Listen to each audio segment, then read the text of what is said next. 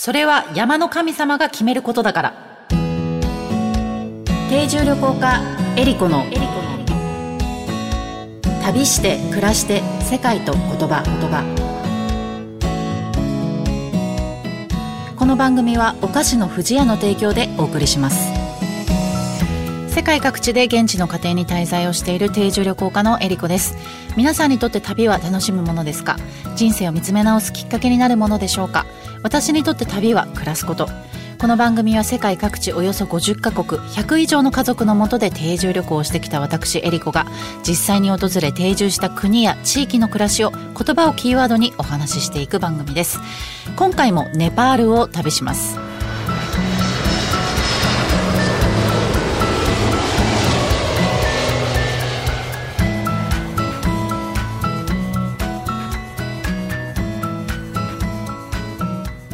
やっとここのトレイルに出てきました。あとはもう歩くだけです。上りはちょっとしかない。頑張ります。メララです。メララまで頑張ります。今5100ぐらいかな。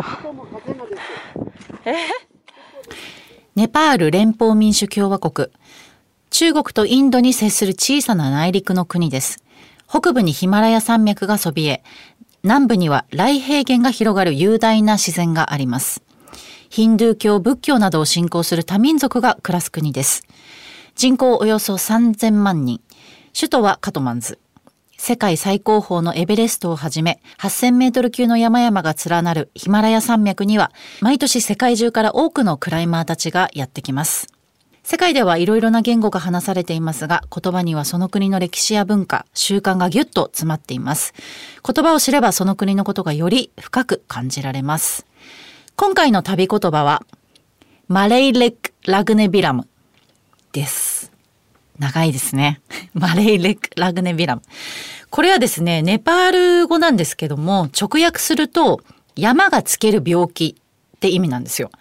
ということは何かというと、高山病です。高山病という意味で使われている言葉なんですけども、なかなか 日本だと高山病になる場所がないですね。まあ、え前回エベレストベースキャンプまでのトレッキングのお話をさせていただいたんですけども、今回は登山のお話をさせていただきたいと思います。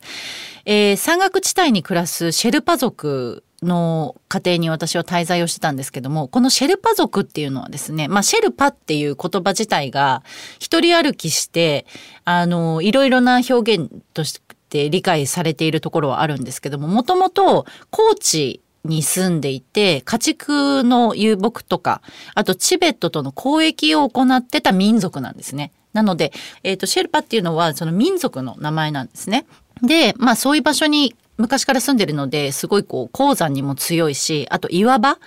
でもすごく強い民族だっていうふうに言われています。で、1953年にエドモンド・ヒラリーさんと天神シェルパさんがエベレストに、まあ、人類初登頂したんですけれども、まあ、それ以来このシェルパ族っていうのは、あの、高地でのこう生活で高高度順の順化したね、強靭な体力を買われて、そのエベレスト街道にやってくる外国人のガイドであったりとか、あと荷物運び、まあ、ポーターとして雇われるようになったっていう背景があるんですね。で、まあそういったシェルパの人たちのところに、まあ、で生活してたので、実際本当にシェルパの人たちが山でどんな仕事をしてるんだろうっていうのがすごく私は気になって、まあそれで山に登ろうと思ったわけですよ。で、まあ挑戦したのはそんなにね、8000メートルとか登れないので、挑戦したのはですね、メラピークという山なんですけども、標高が6476メートルです。これはですね、まあ、エベレストの玄関口と言われているルクラから北東にあるピークの中でも最も標高の高い山なんですけれども、まあ私はね、山って言ってますけど、実はシェルパの間では山っていうのは7000メートルからが山で、それ以下の標高だと山じゃないっていう 考え方なんですよ。なので、私がが、ま、この登ったメラピークっていうのは、ピークっていうのは峰って意味なんですね。なので山じゃないんです、やっぱり名前も。まあ、そんなね、私はその峰というか丘に登ったわけなんですけれども、えー、ガイドさんはですね、チリン・シェルパさんという人と、あとポーターさんを一人、あのー、ハイヤーしてですね、この三人で、テクテクと登っていったんですけども、あの、ちなみにですね、シェルパ族の名字はみんなシェルパです。まあ、このチリンシェルパさんはですね、非常にもうベテラン、うん、ベテランガイドさんで、えー、年齢はですね、当時60歳にもう近かった、60歳になってたのかな？それぐらいだったんですけども、あの、野口健さんの遠征にも何回も参加したことがあったりとか、エベレストにももう何度も登頂している本当にベテランガイドで、今はもう低い山しか行かないって言って、まあ、ね、6000メートルが低い山だそうなんですけれども、まあ、彼と一緒にですね、こうずっと登っていったわけなんですけれども、スケジュール的には1週間でえー、1週間をかけて5400メートルのベースキャンプまで行って、で、その後5800メートルのハイキャンプ、まあ最終キャンプですね、にまで移動して、で、翌朝の早朝にアタックを開始して、で、えっ、ー、と、降りてきて3日間かけてルクラまで戻るっていうスケジュールだったんですけども、まあ、ルクラがだいたい2800メートルぐらいかな、標高あるんですけど、まあ、そこから徐々にこう上がっていくっていう感じじゃなくって、あの、道中ね、5000メートル近い山をいくつか越えなきゃいけないんですよ。で、また、すごい低いとこまで降りてっていう、まあ、それをこう何度もするので、こう徐々に上がっていくとかじゃなくって、まあ、この山越えと、あとは高山病にかからないかどうかっていうのが、この登頂の鍵を握るっていうところだったんですけれども、まあ、私たちがこう出発してね、ずっとこう歩いてった時に、このルクラの村からね、一匹の黒い犬がずっとついてきてたんですよ。ほんとずっとついてきてて、初めはこうジャングルみたいな結構うっそうとした森の中をね、歩いていって、まあ、数日歩いてるうちにもうすっかり雪道になっていって、アイゼンをこうね、履き替えて歩いていってたんですけども、結構ね、人が少なくって、で、ロッジもね、あのー、じゃ、まあ、エベレスト街道もそうなんですけども、Wi-Fi もちゃんとあるし、シャワーもあるし、ただ、あの、充電をね、こうしようと思ったらちょっとお金がかかったり、Wi-Fi ももちろんお金がかかったりするんですけれども、あの、結構快適にこう過ごさせてもらって、で、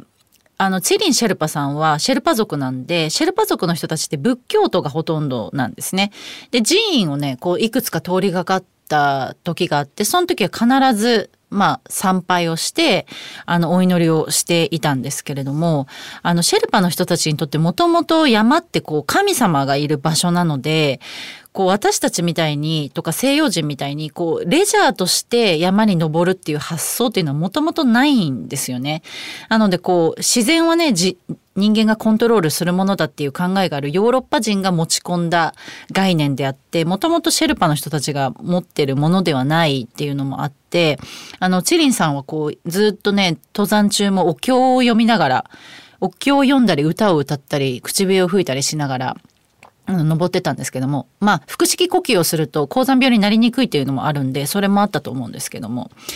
でまあある日ですね私もこうずっと歩いてたらこれだけね時間をかけて歩いてたらやっぱなんか登頂したくなってきちゃった。最初は、まあ、登れなくてもいいかなと思ってたんですけど登頂したいなと思い出してってきて、ただやっぱ体力がすごい不安だったんですよね。これ本当に登れるかなと思って、あの、チェリンさんに、これだ、私大丈夫かな？登れるかなって聞いたら、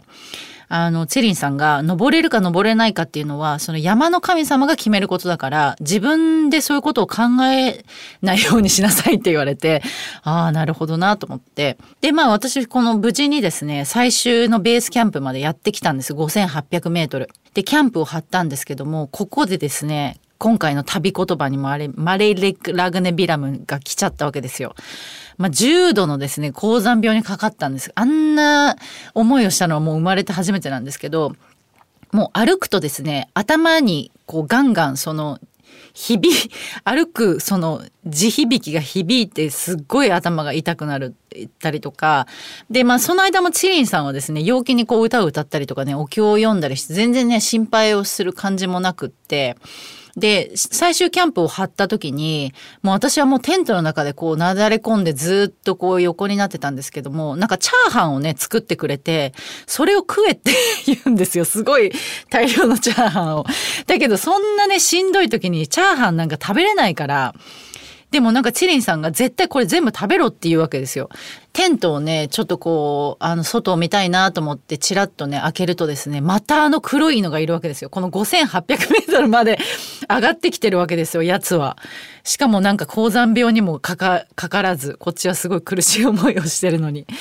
で、次の日がもうアタックだったんですね。で、アタックの日は、えっと、大体夜中から出発するんで、まあでもね、もう相当高山病がひどかったんで、もう半分以上諦めてたんですけど、一応昼からその2時ぐらいまで寝れたんですね。ちょっと一眠りできて、まあちょっと体力が回復したんだと思うんですけど、ただ起きてもやっぱりすっごいしんどくって、じゃあちょっとあと30分ぐらい休憩しましょうって言って結局2時半ぐらいに出発することになって、で、起き上がったんですけど、靴が履けないんですよ。しんどすぎて。で、靴紐も結べないし。だから、チリンさんに靴履かしてもらって、紐を結んでもらって。いやー、これはもう難しいなと思ってたんですけど、なんとかね、ほんとちょびちょび歩き出して、氷の上をひたすらね、こう歩いてたんですけど、まあ、3歩歩いては休憩みたいなのをずっと繰り返してて、で、チリンさんとあの、ザイルっていうこの、ひ、紐っていうんですか？ロープでこう、あの身体を2つこうつないでるんですけれどもあのクレバスとかに落ちないようにするためになんですが、まあ、これザイルでつながってるんですけど私はもう犬の あのリードみたいにチリンさんにそれ引っ張られながらこう登登 ってた状態が続いてて。でね、気温はね、マイナス20度ぐらいだったんですけど、あの、時計してたんですね。で、時計をしてたんですけど、寒すぎて、それが肌に張り付いってて全然動かなかったのをすごい覚えてて。でしばらくするとこう太陽がね昇ってきてでその時にあのー、周りのねあのエベレストとか周りのこう8,000メートル級の山々がすごい綺麗に見えたんですけどダイヤモンドダストが舞ってたんですよ。私の目の前で。あこれがダイヤモンドダストってやつかと思ってで、本来なら多分すごい美しいと思うんですけど、あまりにもしんどくて、全く何も思わないんですね、そのダイヤモンドダストを見ても。え、その時思ったのが、やっぱこう自分の心に余裕がない限り、本当に美しいものを見ても美しいって思えないんだな人間はっていうのをすごいあの 身をもってね感じました。朝の8時50分ですね。あの無事登頂できて、まあ、5時半5時間半ぐらいですかね登頂するまであのかかったんですけどでもうね登頂した時は感動とかじゃなくてもう辛くてね 泣いちゃってだけど結局なんかチリンさん、チリンさんにね言われたのは私が感動して泣いてると思われてた みたいで、あの、一言声かけられて、まあ、初めてね、なんか言われたんですけど、チリンさんに。あの、その時ね、君はね、挑戦したんだって一言言われてね、それは、それはには感動してまた泣いた、泣いちゃったんですけども。で、頂上で、まあ私が何をね、最初に見たかっていうと、周りのね、景色とかね、そんなんじゃなくってね、犬の足跡だったんですよ。実はあの犬は後で聞いたら、もうさっさと登頂してて、あそこに。で、もう下山を始めてるっていう情報を他のシェルパから聞いて、最初にあの黒い犬のね、足跡をね、私はメラピークの頂上で見たんですけど、あの、チリンさんが、あいつはもう食費も遠征費も払わずに メラピークに登頂したって言ってたのがね、すごい面白かったです。旅して暮らして世界と言葉言葉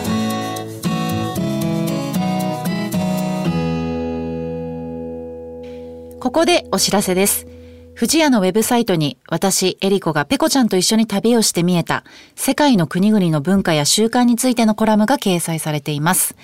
富士屋のウェブサイトのトップページからペコちゃんの森のバナーをクリックしてエリコペコちゃんの旅の記事にお入りください。ペコちゃんの森ウェブサイトは富士屋ファミリー文化研究所が行う様々な活動を楽しくご覧いただけるご報告の場であると同時に、お客様とのコミュニケーションの場としても活用していただけるサイトで、毎月定期更新しています。エリコペコちゃんの森のコラムの他にも、長野県黒姫にあるペコちゃんの森の様子や、森林整備活動のご報告、スマイルをテーマにした川柳の募集、オリジナル壁紙カレンダーがダウンロードできるコーナーなどもあります。ぜひ、藤屋のウェブサイト、ペコちゃんの森を覗いてみてください。